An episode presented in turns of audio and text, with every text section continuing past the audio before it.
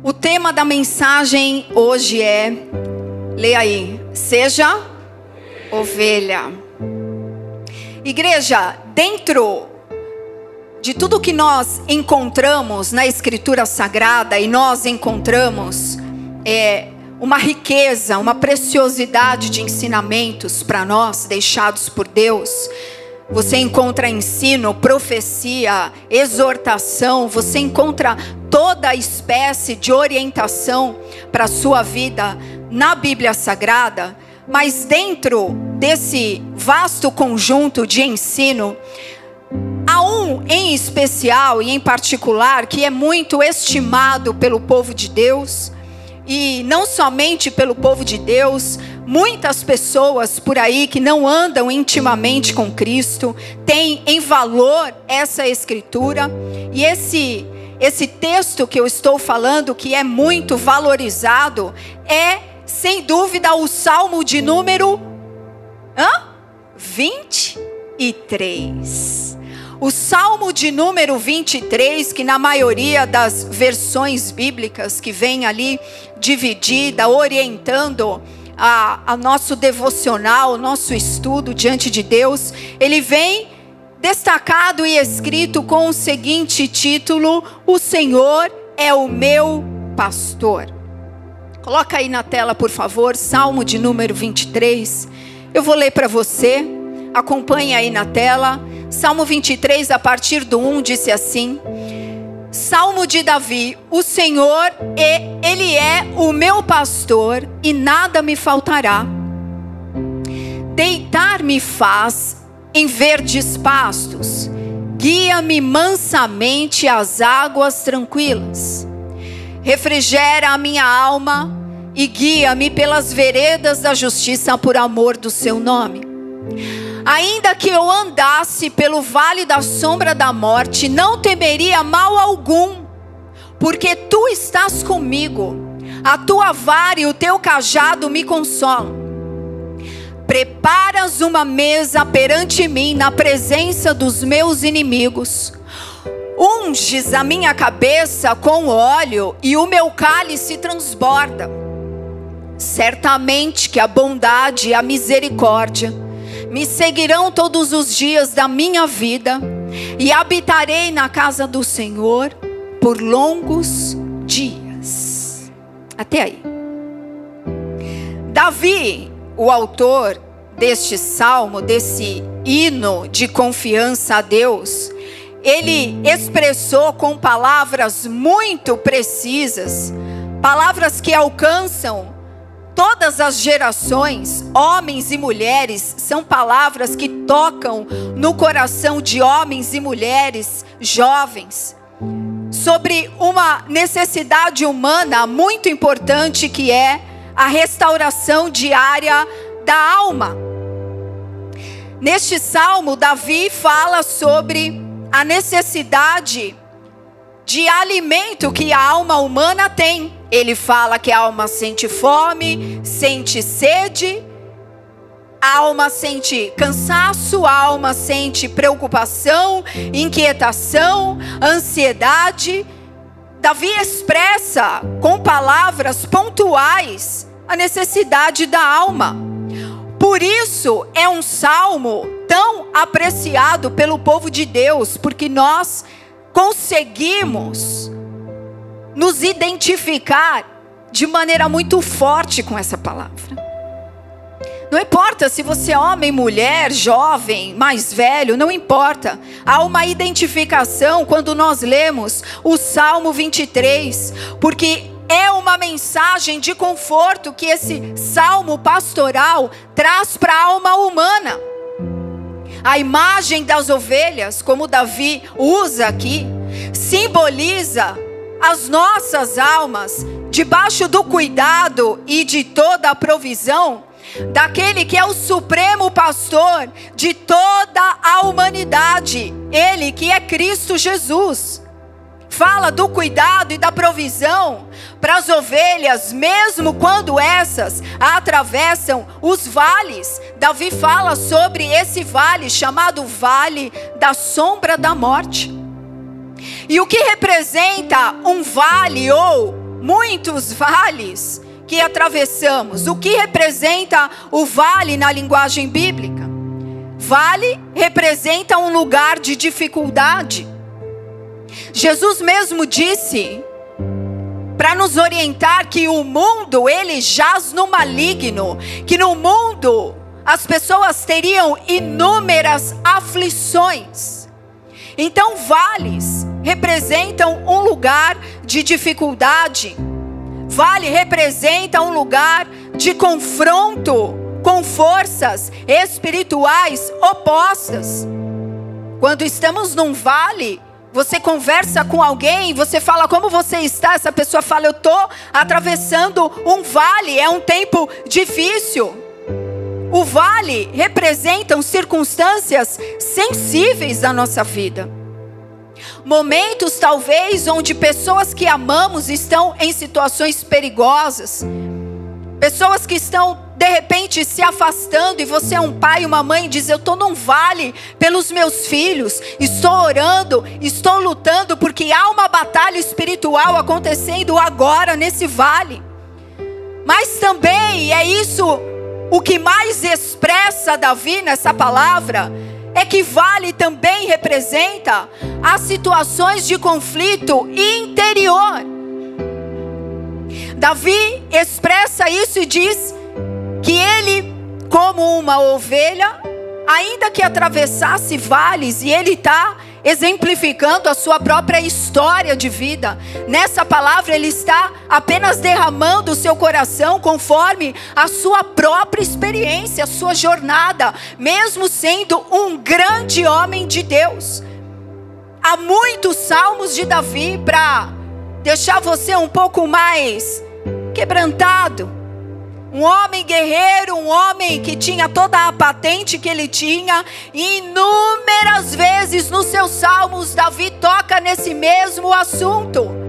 Porque você está aflita, alma minha, mesmo sendo um homem treinado, preparado, ungido pelo Espírito de Deus, em diversas vezes, Davi dizia: Minha alma está angustiada, espere em Deus. Ele falava sobre a mudança da alma dele em várias circunstâncias. Ora, a alma estava forte, ora, a alma estava cansada. Ora, a alma estava feliz, ora, a alma estava triste. Variações de estado da sua própria alma por isso é que nós nos identificamos tanto com essa passagem, e quando nós lemos, nós nos encontramos neste salmo.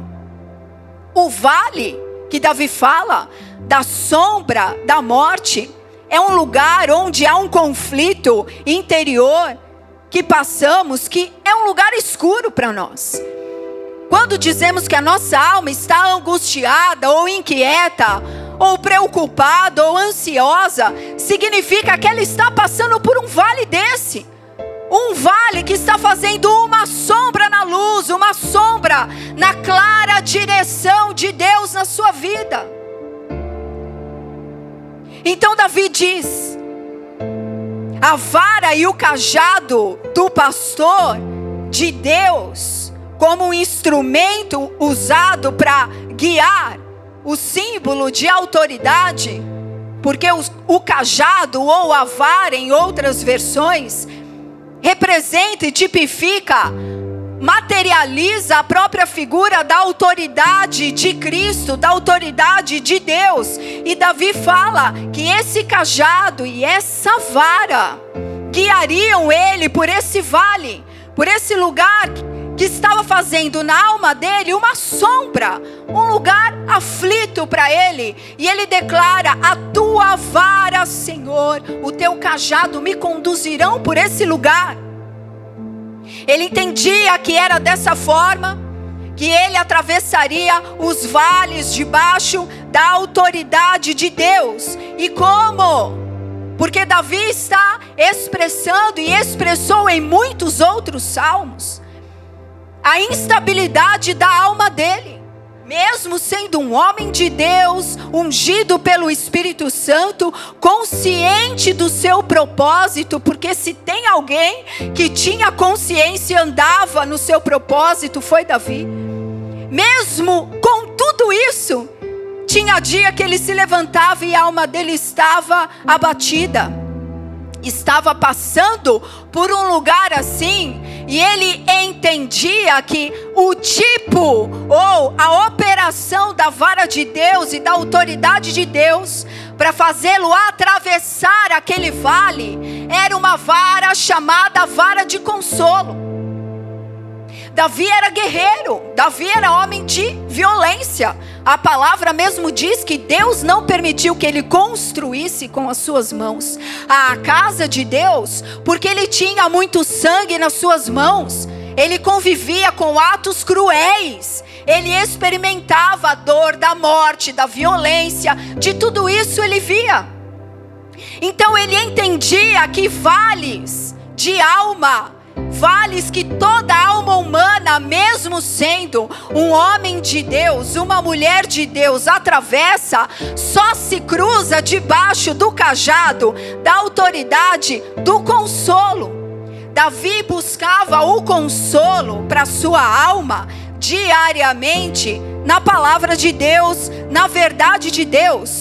Ele fez muitos salmos, inclusive entronizando o poder da palavra de Deus, fazendo menção aonde ele encontrava força, fonte para sua própria jornada. Ele colocava a palavra de Deus exaltada na sua própria vida. Por uma simples razão, que esse salmo deixa muito claro. Davi entendia e ele disse: Ainda que eu passe por esse lugar, de sombra de vale, com seu cajado o Senhor me fará atravessar e eu chegarei em um lugar. Davi está falando de uma travessia espiritual, de uma travessia emocional que nós vivemos constantemente. Diariamente a palavra de Deus diz que se renovam as misericórdias de Deus a cada manhã a cada manhã, como para nós, ao nascer do sol, nasce para nós, para o povo de Deus, nasce a nós as misericórdias de Deus, o caminho, a luz, a oportunidade. Com que objetivo? Com o objetivo de chegarmos à presença de Deus. A comunhão com a presença de Deus é a razão da nossa fé. Que você recebeu salvação? Ou porque você tem que desenvolver a sua salvação? Ou porque você tem que lutar para guardar a sua salvação? Por um único objetivo e razão: a comunhão dos filhos na presença de Deus. Davi entendia isso tão bem e entendia a luta que a alma dele passava para chegar nesse lugar, que ele declara isso de uma forma extraordinária nesse salmo. Não é um salmo, uma poesia de quem nunca viveu isso. Era o coração, a alma derramada dele, dizendo: Eu preciso chegar num lugar que somente a vara me conduzirá. Esse lugar que ele fala nos próximos versículos, na segunda estrofe, ele diz: Preparas uma mesa na presença dos meus inimigos, ou seja, ele chegou em algum lugar. A alma dele estava num vale de sombra, mas ele confiou na vara de Cristo e ele chegou naquele mesmo dia a esse lugar, ao lugar da presença. Ele atravessou porque ele entendia que todos os dias, ou em vários momentos da sua vida, mesmo sendo um homem de Deus, mesmo tendo consciência de propósito, mesmo tendo o Espírito de Deus sobre ele, havia uma luta da alma, havia um conflito. Por quê? Porque o homem está peregrinando numa terra de vales. Estamos numa terra de vales. Jesus disse que o reino está, sim, em nosso interior, mas o mundo jaz no maligno. Então nós estamos em terras de vales. Então ele diz: O Senhor me prepara essa mesa e unge a minha cabeça com óleo precioso, óleo perfumado, e o meu cálice, símbolo também da sua alma, o cálice um lugar onde pode haver um depósito, um derramar, ele transborda. Bondade e misericórdia de Deus certamente me seguirão todos os dias da minha vida. E ele conclui dizendo: Eu habitarei na casa do Senhor. Davi conhecia a tenda, Davi conhecia o lugar da arca da presença. Mas mesmo assim ele diz que a alma dele, mesmo sabendo o lugar físico onde estava a arca para ele adorar, mesmo sabendo o lugar físico lá em Jerusalém, onde ele deveria se dirigir para cultuar a Deus, ele entendia que não era somente na carne, mas também a sua alma precisava chegar nesse lugar, assim como nós. E ele entendia que haveria a bênção de Deus porque o desejo dele era habitar na casa de Deus para sempre.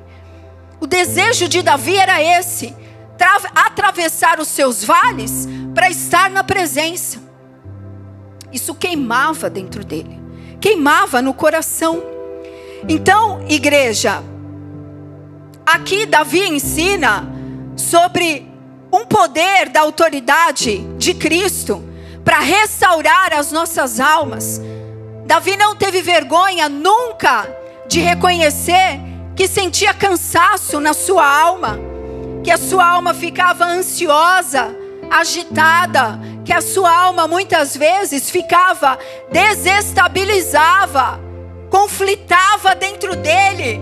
Mesmo sendo um homem de Deus ungido, ele nunca negou, ao contrário. Por isso, quando nós meditamos em outros salmos e nesse aqui, nós sentimos a nossa própria história, a nossa própria vida. Fala poderosamente ao nosso coração. Davi, mesmo sendo um homem que fez muitas batalhas, ele conquistou Jerusalém.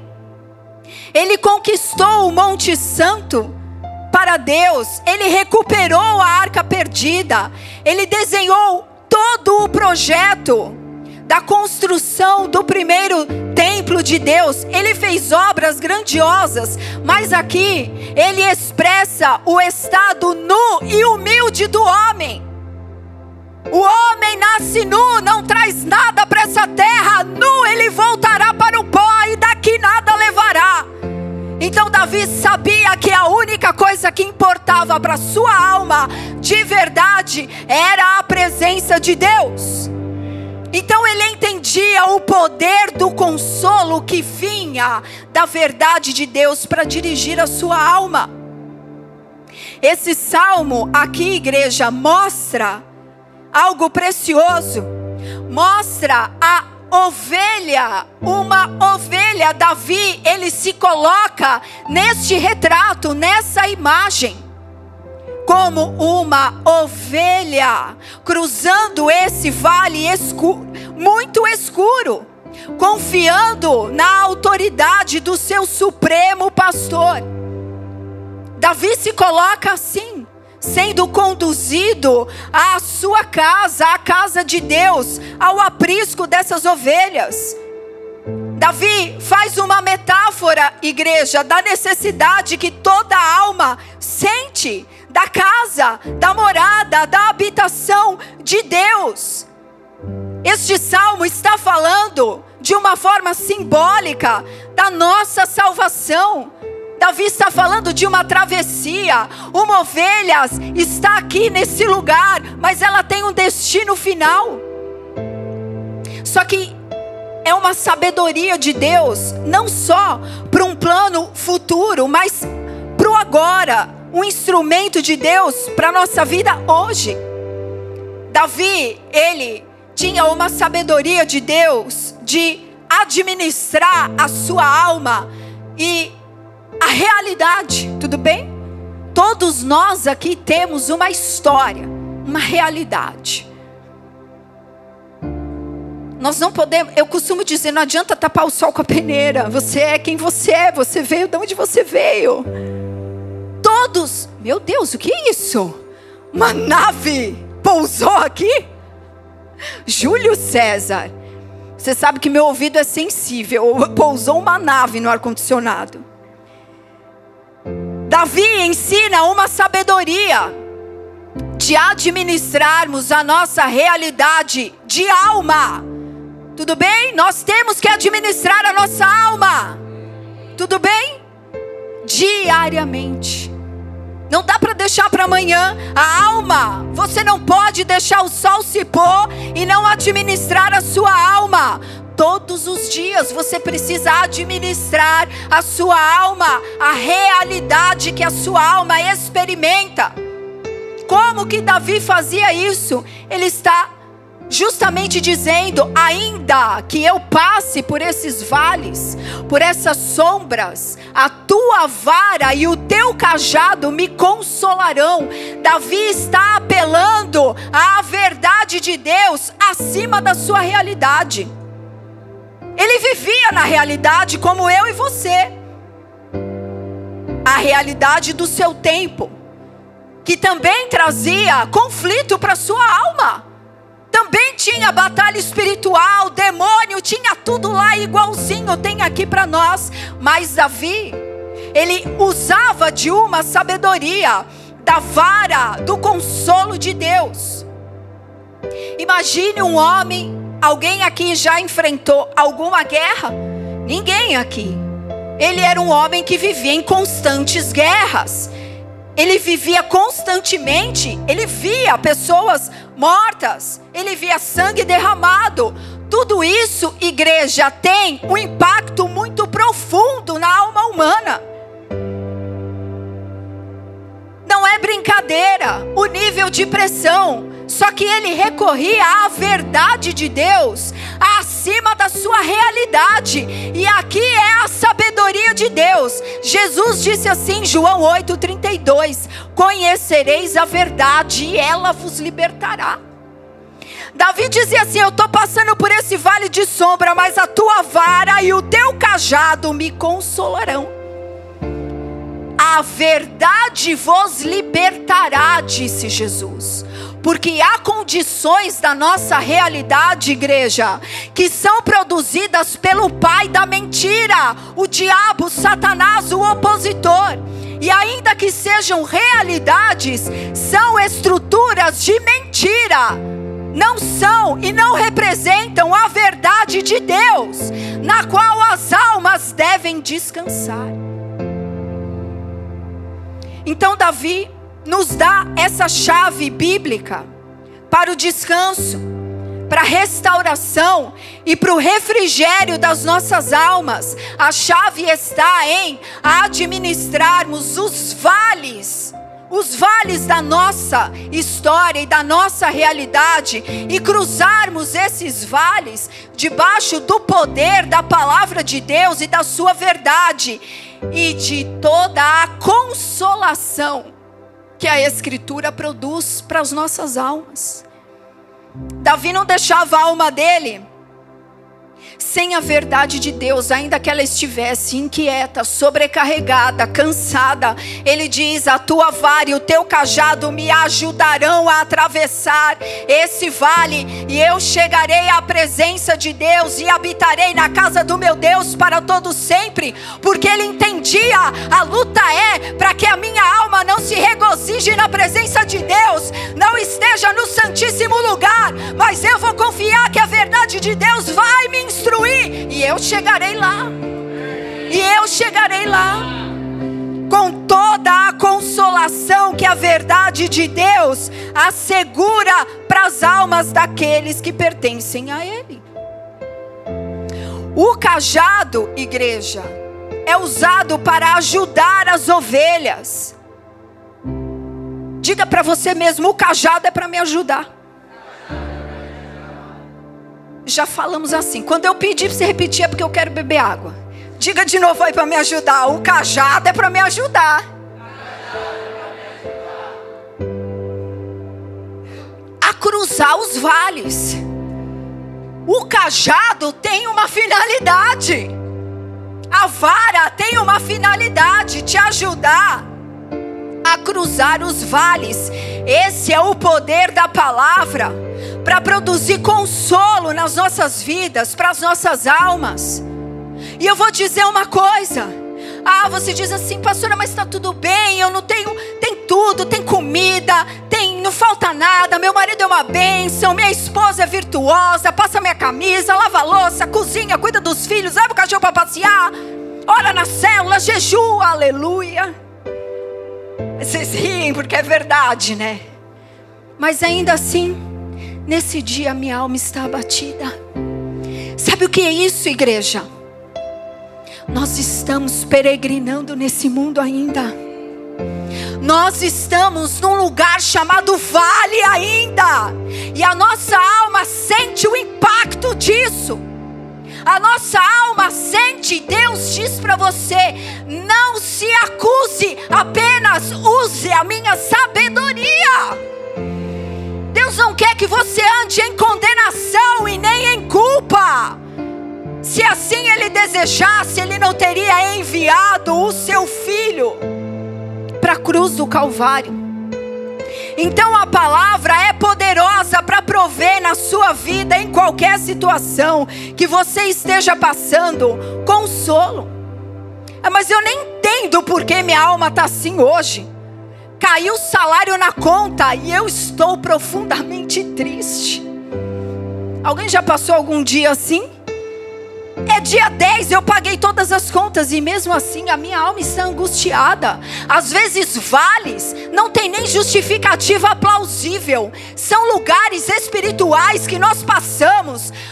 O Senhor, Ele permite que a gente passe por esses lugares muitas vezes os pensamentos ficam acelerados, de repente você está bem, é como que um vento que passa, a sua alma se aperta, se angustia, você não quer ficar mais com ninguém, quer ficar no seu canto, é alma batida.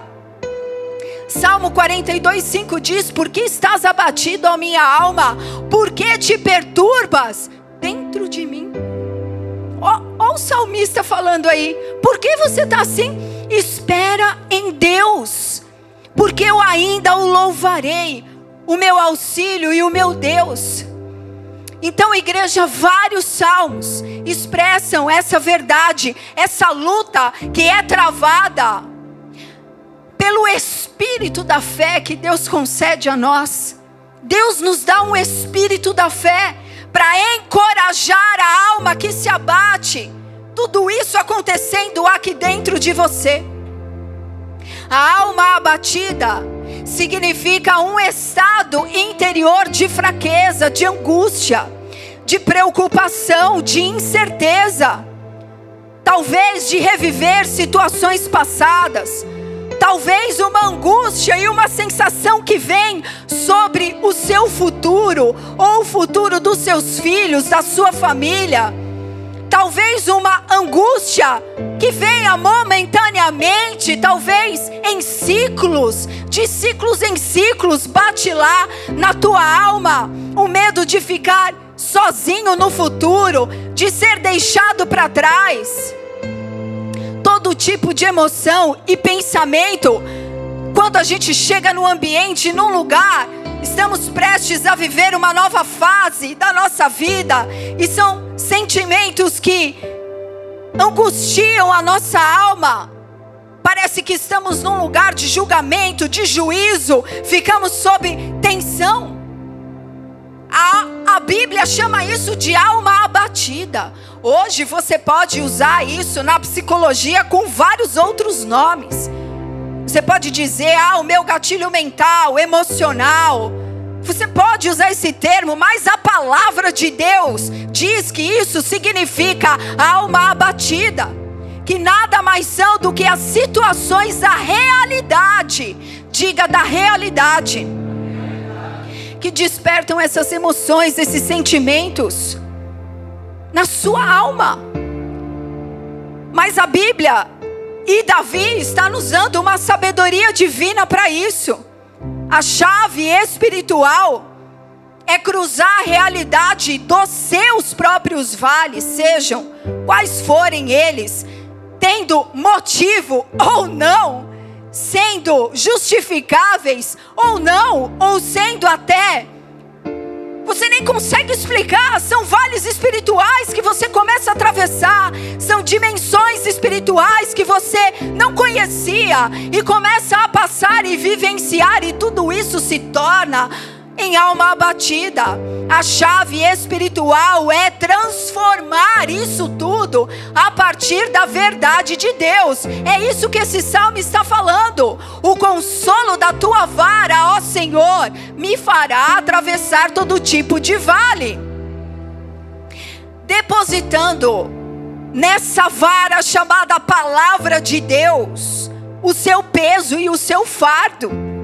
Jesus mesmo disse isso.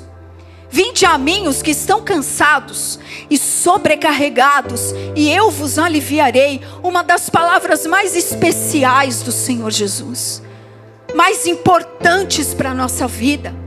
Passando pelo vale, peregrinando, encontrarmos alguém que nos diga isso. Venha a mim, você que está agora cansado e sobrecarregado, e eu vou te aliviar depositar sobre ele todo o fardo para recebermos força espiritual.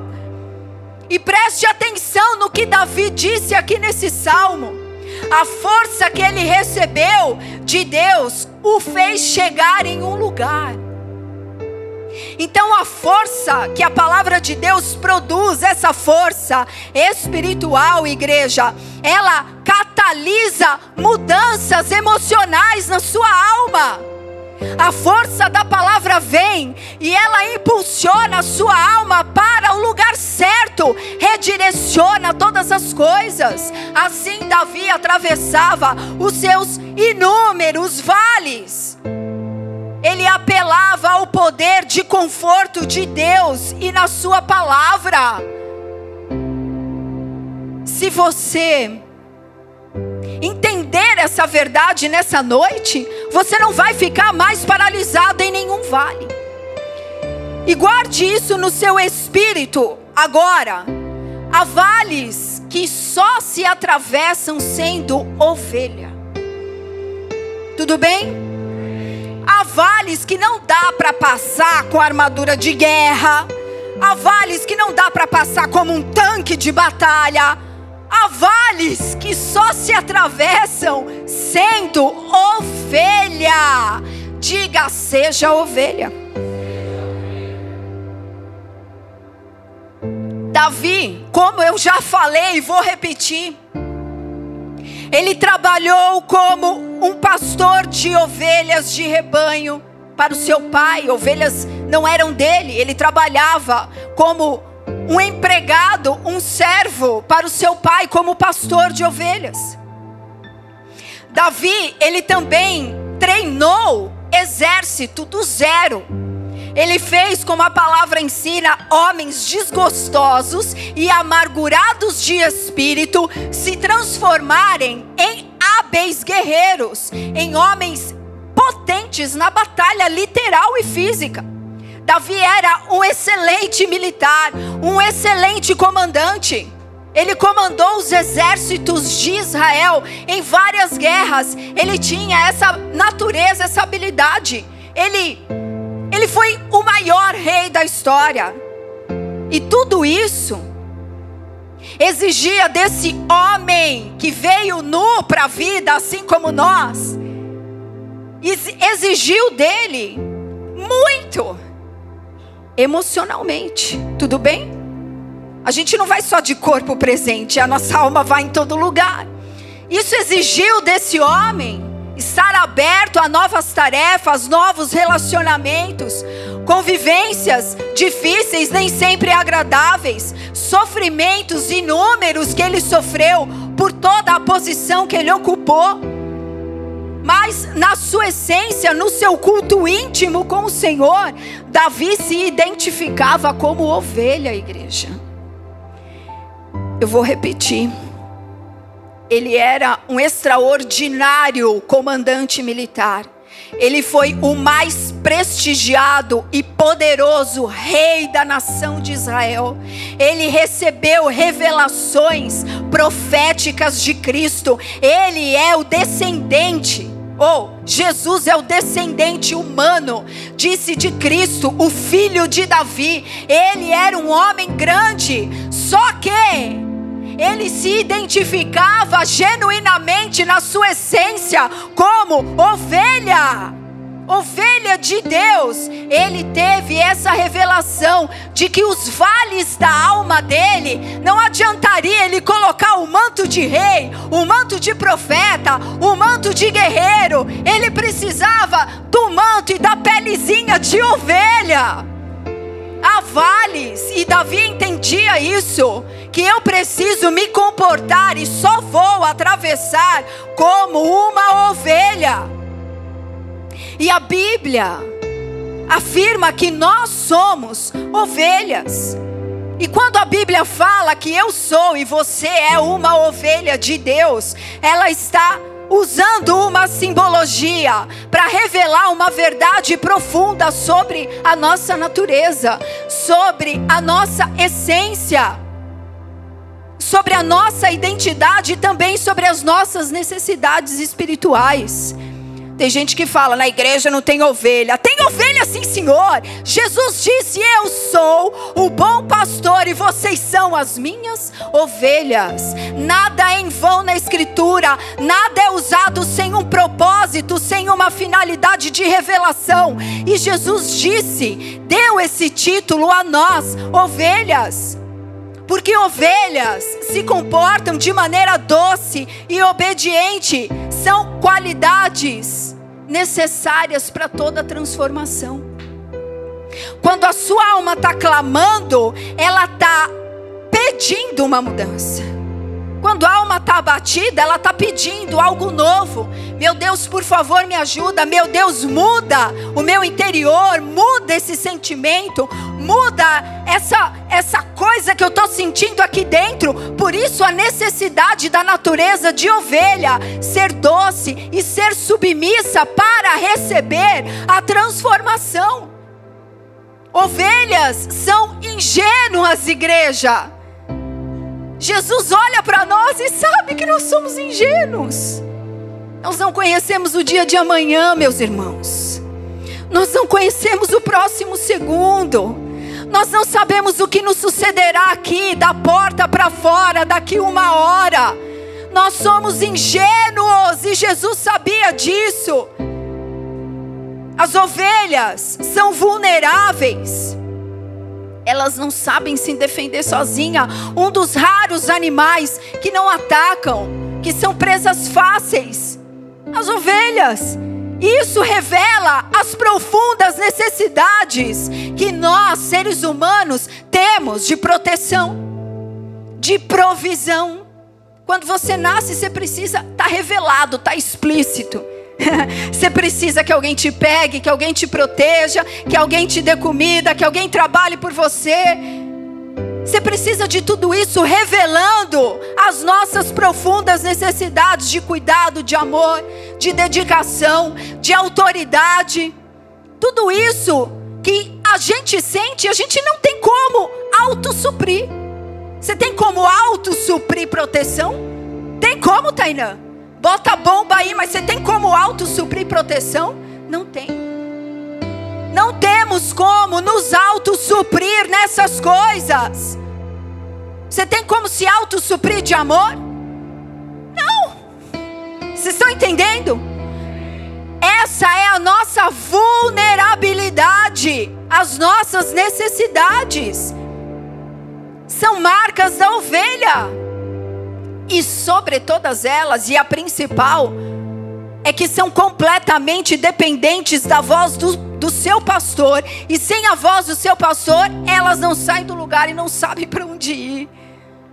O mundo, Jesus disse, jaz do maligno. Jesus disse: Eu sou a luz do mundo. E aquele, tão somente aquele que me segue, é que não andará em escuridão e em trevas. A ovelha precisa da voz do seu pastor. No Evangelho de João, no capítulo 10, não precisa abrir, eu vou ler apenas algumas passagens aqui.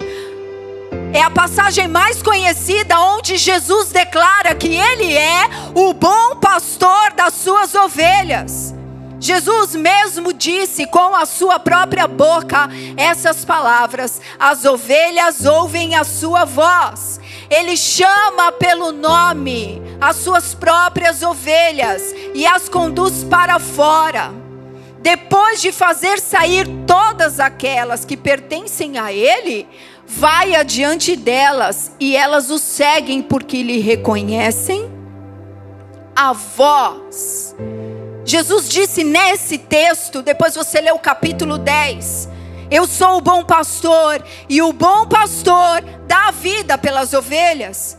Eu sou o bom pastor e eu conheço as minhas ovelhas e elas conhecem a mim. Por último, no versículo 27 ao 30, ele disse: As minhas ovelhas ouvem a minha voz, eu as conheço e elas me seguem. Eu lhes dou a vida eterna, jamais perecerão. E ninguém as arrancará da minha mão, porque o meu Pai que me deu cada uma delas é maior do que tudo, e da mão do Pai ninguém pode arrebatá-las, porque eu e o Pai somos um. Ele afirmou isso sobre as nossas vidas. Eu lhes dou a vida eterna, jamais perecerão as minhas ovelhas. Então, igreja, ouvir a voz do pastor, como Jesus mesmo disse várias vezes, que elas reconhecem a sua voz, as suas ovelhas, significa que nós somos espiritualmente completamente dependentes dele para tudo. Mas significa algo extraordinário que mesmo misturadas em qualquer lugar, se houverem dez rebanhos misturados, quando o pastor falar, ela imediatamente se dirige à voz e à direção do seu pastor. Ao ouvir a voz do pastor, ela rapidamente se separa e encontra novamente a orientação e a direção para sua alma. Por isso é que é necessário a natureza de ovelha, sermos ovelhas para atravessarmos os vales. No vale pode estar um bando de ovelha misturada, pode ter bode junto, tá todo mundo aí espalhado no vale. Mas Jesus vem e fala o teu nome. Então a sua alma naquele momento de angústia, de inquietação, se orienta novamente a rumo ao destino da voz do seu pastor. Lucas 12, 32 diz assim: Não temais, ó pequenino rebanho, porque o vosso Pai se agradou em dar-vos o seu reino. Coloca aí, Romanos 15, 4. Romanos 15, 4. Para você ler enquanto agora lê comigo, que você já sabe que quando eu peço para ler, eu quero beber água. Aqui está tudo em casa, não é? Não é assim? Tem gente fica fazendo, né? Ah, meu Deus. Não, peraí. Exatamente isso é importante porque nós precisamos, igreja, orientar as nossas almas, administrar as nossas almas e os, as nossas almas, sentimentos, pela verdade de Deus. Romanos 15, 4 diz assim: Tudo quanto foi escrito para o nosso ensino foi escrito, a fim de que pela paciência e pela consolação das Escrituras tenhamos esperança. Pela consolação das Escrituras tenhamos esperança. E a partir disso é que a gente pode redefinir toda a nossa realidade é que a gente pode e deve orientar as nossas almas, porque a palavra de Deus é o poder para todo aquele que crê nela. Nós precisamos do consolo das Escrituras, igreja. Não dá para a gente não administrar as nossas almas. É verdade, ela passa por todos esses estados, mas a palavra, a vara do consolo bíblico, é ela quem nos guia a nossa alma à presença de Deus diariamente. Ela faz um transporte da realidade para a verdade, para a presença. É somente a Escritura que tem esse poder sobre a alma dos homens, porque a palavra de Deus é o próprio Cristo se manifestando nos conselhos. Nas, nas consolações, na esperança que a palavra traz. Salmo 19, 7 diz que a palavra do Senhor é perfeita e restaura a nossa alma. Se existir, igreja, verdadeira humildade, como Davi mostra nesse salmo, ele era um grande rei se houver humildade na devoção e se você aceitar a sua condição de ovelha, de que não tem capacidade de se autossuprir, nunca vai faltar consolo para sua alma.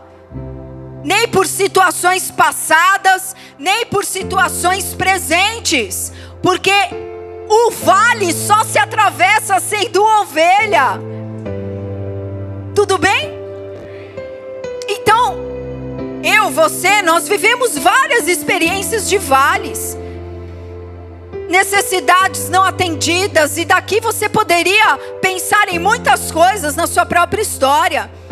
Injustiças, a gente vive injustiças, perdas. Alguma fase da sua vida você viveu algum tipo de abandono, seja da sua família, pai, mãe, há inúmeras pessoas que a história, a realidade é essa. Sentimento de inferioridade. Pessoas que se tornam dependentes de outras pessoas porque não conhecem, não conseguem captar o seu valor.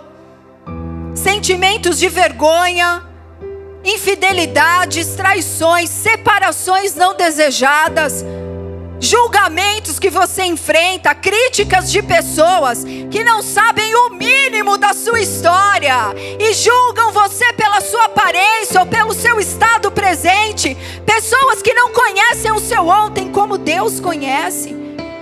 Cobranças, apontamentos, falta de apoio, tantas coisas nesse vale chamado realidade, decepções, desapontamentos e tantas coisas, igreja, que nós poderíamos falar que são vales e representam sim coisas importantes para nossa alma. A nossa alma não é indiferente a essas coisas, muito pelo contrário, a nossa alma sente o impacto de todas elas. Mas Davi era humilde para reconhecer que a alma dele vivia abatida muitas vezes, mesmo sendo um grande homem de Deus. Ele não pontava lá um peito de aço e dizia: Eu sou de ferro. Ele dizia: Não, eu sou uma ovelha. Eu preciso da vara do consolo do meu pastor para atravessar e chegar à presença e continuar realizando a vontade de Deus nessa terra até que tudo se cumpra. São os vales reais das rejeições que a gente tem que aprender a lidar e atravessar quantas vezes forem necessárias. Estamos no vale. O mundo é o vale. Há muitas pessoas que não vão gostar de você, que não vão te valorizar. O diabo te odeia, os demônios vão te perseguir. É o vale. Essa é a realidade. Ah, eu quero ser curada milagrosamente da rejeição. Não, não acontece assim. A rejeição não vai embora. Ela está aí do lado de fora todos os dias. Os demônios fazem a pressão. Pessoas vão te rejeitar. Você se livra de uma hoje, encontra com outra amanhã.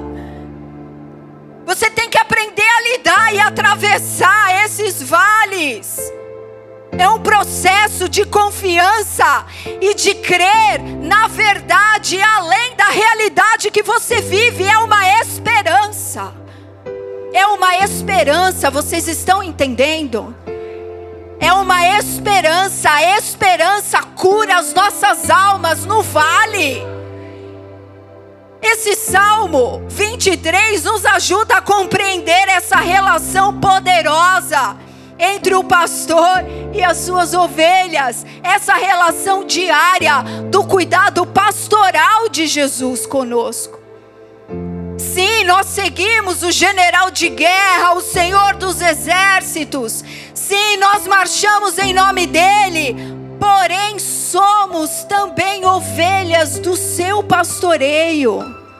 Há uma condição real de necessidades que não temos como nos auto-suprir. Precisamos do pastor. Talvez você não vai receber pedido de perdão nunca. Vocês estão entendendo? Ah, eu quero ser liberto da rejeição. É, talvez essa pessoa aí não vai te pedir perdão nunca. Talvez essas pessoas não vão mudar. Talvez você não, não receba nenhuma retratação que você esperava. Igreja, fatos passados não mudam, tudo bem? Fatos passados não mudam, eles aconteceram e ponto final.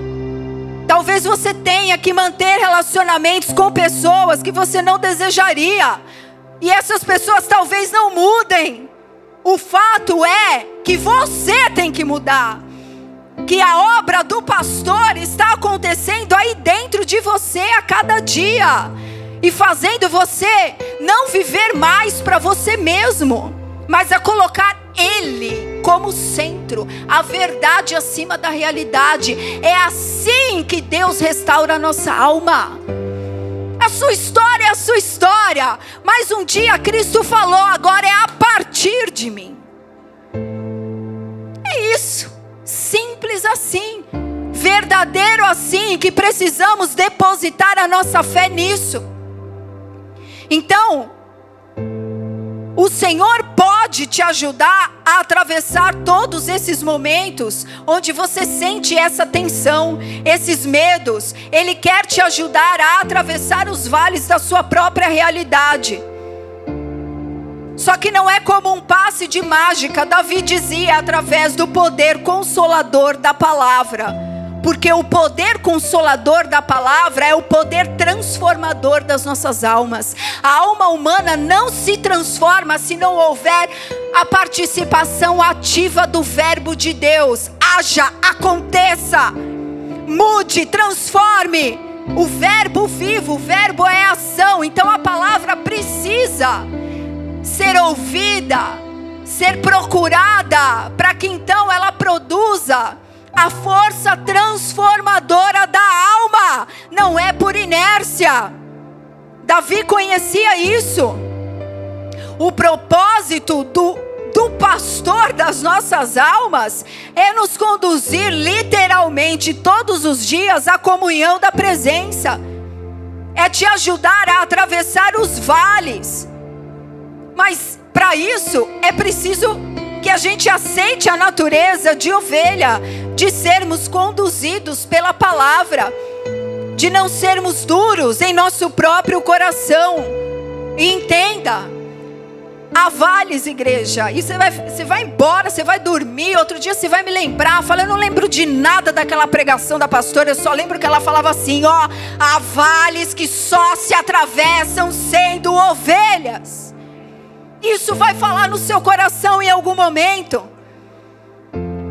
Isso é importante, sim, igreja, para a sua saúde mental, para a sua qualidade de vida, para a melhoria dos seus relacionamentos.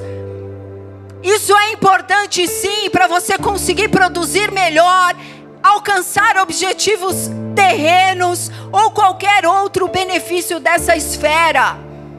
Porém, igreja, haverá nesse tempo uma pressão espiritual, um esfriamento do amor.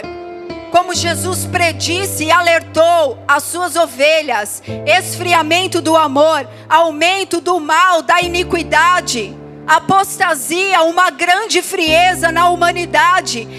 E isso vai aumentar a pressão emocional de uma maneira enorme. Porque os vales serão cada vez mais escuros nesse mundo. É isso que Jesus disse. Aumentarão também em níveis grandes as hostes malignas. Está determinado para os últimos dias liberações demoníacas. Vocês sabem do que eu estou falando. Então, entendam: o nível da pressão do vale não vai ser brincadeira. E você precisa ser ovelha de Cristo para atravessar o vale dos últimos dias somente sendo ovelha, porque senão o cara vai ficar louco. Entenda o que eu estou falando para você. Não suportarão atravessar os vales dos últimos dias aqueles que não entenderem o poder da consolação e da esperança da Escritura Sagrada. Você vai ser confrontado com as promessas. Você vai ser confrontado com coisas que talvez não vão acontecer na sua vida. Os demônios vão pressionar porque essa é a última hora. Mas as ovelhas vão atravessar o vale. E agora, por último, para a gente concluir. Quem falou A? Quem falou A? Ah. Fala, ah, não, que eu fico aqui, mas eu não posso, porque o pastor briga comigo, diz que eu falo demais, que essa mania de intercessora, de querer falar demais das contas, então eu estou me controlando. Abre o culto em um minuto, pastora, senão não deixo mais você pregar. Eu falo, aleluia. João 13, para conclusão desse sermão, conta um momento particular da última ceia. Perceba, vocês conhecem o momento da última ceia e eu quero que vocês percebam a relação de Jesus como pastor com os seus. No momento que antecede a sua própria crucificação, ele sabia do golpe que as suas ovelhas sofreriam de forma rápida, mas sofreriam. Ele passaria pela crucificação, iria ressuscitar. Ele falou isso a eles, mas o golpe ia ser muito forte. A alma deles ia sangrar, ia ser um golpe violento. Então Jesus, mesmo diante do momento mais difícil da sua vida terrena, ele se preocupou como pastor com as suas ovelhas. Então ele providenciou um lugar, providenciou uma refeição, uma ceia e se preocupou em servir os seus diante da sua própria cruz e dor. Porque o pastor não é brincadeira, não. O pastor declarou: Eu sou o bom pastor e eu dou a minha vida pelas minhas ovelhas. E assim ele fez. Então a última ceia é um registro de um ato da mais alta importância entre o pastor e as suas ovelhas. Um memorial de Cristo para toda a consolação que a gente necessitar. Então nós sabemos que ele nessa ceia partiu o pão, dividiu o cálice, mas antes disso o Senhor fez uma coisa. Antes de comer com os seus discípulos, ele lavou os pés das suas ovelhas. Tudo bem? Uma das cenas mais preciosas na relação entre o pastor e as suas ovelhas, o Senhor. Ele estava ensinando uma lição sobre a humildade para os seus discípulos, sobre o caráter servidor dos discípulos, o caráter de ajuda ao próximo, a vida sacrificial, servir ao invés de ser servido, tudo isso era uma lição que Jesus estava dando ali no momento de lava-pés. Jesus estava demonstrando a importância da santidade para a comunhão. Ele ele mesmo pegou então a toalha, a bacia de água e sem nenhum constrangimento, ele foi lavar os pés dos discípulos. Diz assim o texto último que nós vamos ler hoje, João 13, 4, 8. Levantou-se da ceia, João 13, 4 a 8. Levantou-se da ceia, tirou a vestimenta de cima e, tomando a toalha, cingiu-se com ela. Depois colocou água na bacia e passou a lavar os pés dos discípulos e a enxugá-los com a toalha com que estava cingido. Aproximou-se, pois, de Pedro e este lhe disse: Senhor, tu lavas os pés a mim? E respondeu-lhe Jesus: O que eu faço não sabes agora, compreender-lo-ás depois. E disse-lhe Pedro: Nunca me lavarás os pés. E respondeu-lhe Jesus: Se eu não te lavar, não tens parte comigo. A cultura oriental, ela considerava uma atitude de cuidado, de amor e de honra lavar os pés de um convidado. Então, uma festa, um jantar ou um momento importante era precedido pe pelo ritual de lavar os pés. Antes de entrar a casa, vinha um servo da família, o um encarregado, e lavava os pés das, das pessoas. Era um ritual mesmo de honraria, de cuidado, de amor. E aqui Jesus mesmo, o pastor, lavou os pés das suas ovelhas. Pedro diz: Eu? É, lavou os pés de Pedro, de todos eles, inclusive de Judas. Jesus também lavou os pés de Judas. Então Pedro fala: Não, o Senhor não vai lavar o meu pé, ele não aceita. E Jesus com a bacia, com a toalha, o pastor, Jesus, o pastor, olha de maneira segura nos olhos de Pedro e diz assim: Pedro, você não entende o que eu estou fazendo agora, apenas confie em mim. É necessário que seja assim. Se eu não te lavar, você não tem parte comigo. Jesus tranquiliza ele. Então, ele percebe que aquela lavagem não se tratava apenas de um ritual. Ele percebe que o Senhor estava falando de uma lavagem espiritual. Então ele derrama água nos pés, enxuga os pés de Pedro com a toalha. E a, através desse lava-pés, ele dá a lição de humildade, de comunhão. Mas também há um outro símbolo aqui no relacionamento do pastor com as suas ovelhas, igreja.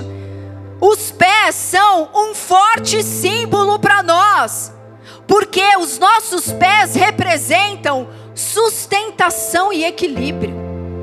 Você já viu uma alma desequilibrada por aí? Você já viu uma alma caindo por aí? Você já viu como, como é a situação?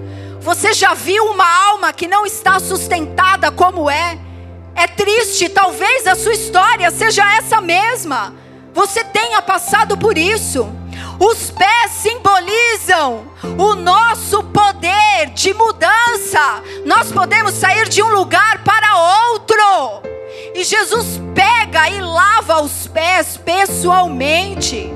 Ele refrigera, ele traz o alívio, o alívio e o refrigério aos seus discípulos, às suas ovelhas.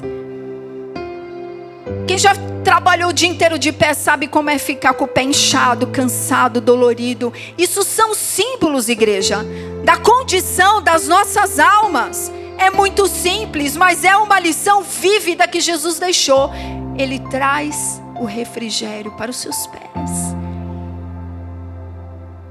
Ele lava os pés dos seus. Em outras palavras, ele está dizendo: você não precisa levar os seus fardos sozinho. Ele ainda é o seu pastor que lava os seus pés. Ou talvez a gente comece a fazer tantas coisas para Jesus, né? Você vai pregar, vai evangelizar, vai liderar a célula, vai cumprir escala, vai fazer tanta coisa. Que você não é mais uma ovelha. Você não senta mais e não permite que ele, o seu pastor, lave os seus pés. Não, Jesus, eu vou lavar os seus pés. Jesus fala: não preciso que você lave os meus pés. Eu sou o seu consolo e o seu refrigério. Ele ainda lava os pés das suas ovelhas. Ele ainda é o pastor do seu rebanho.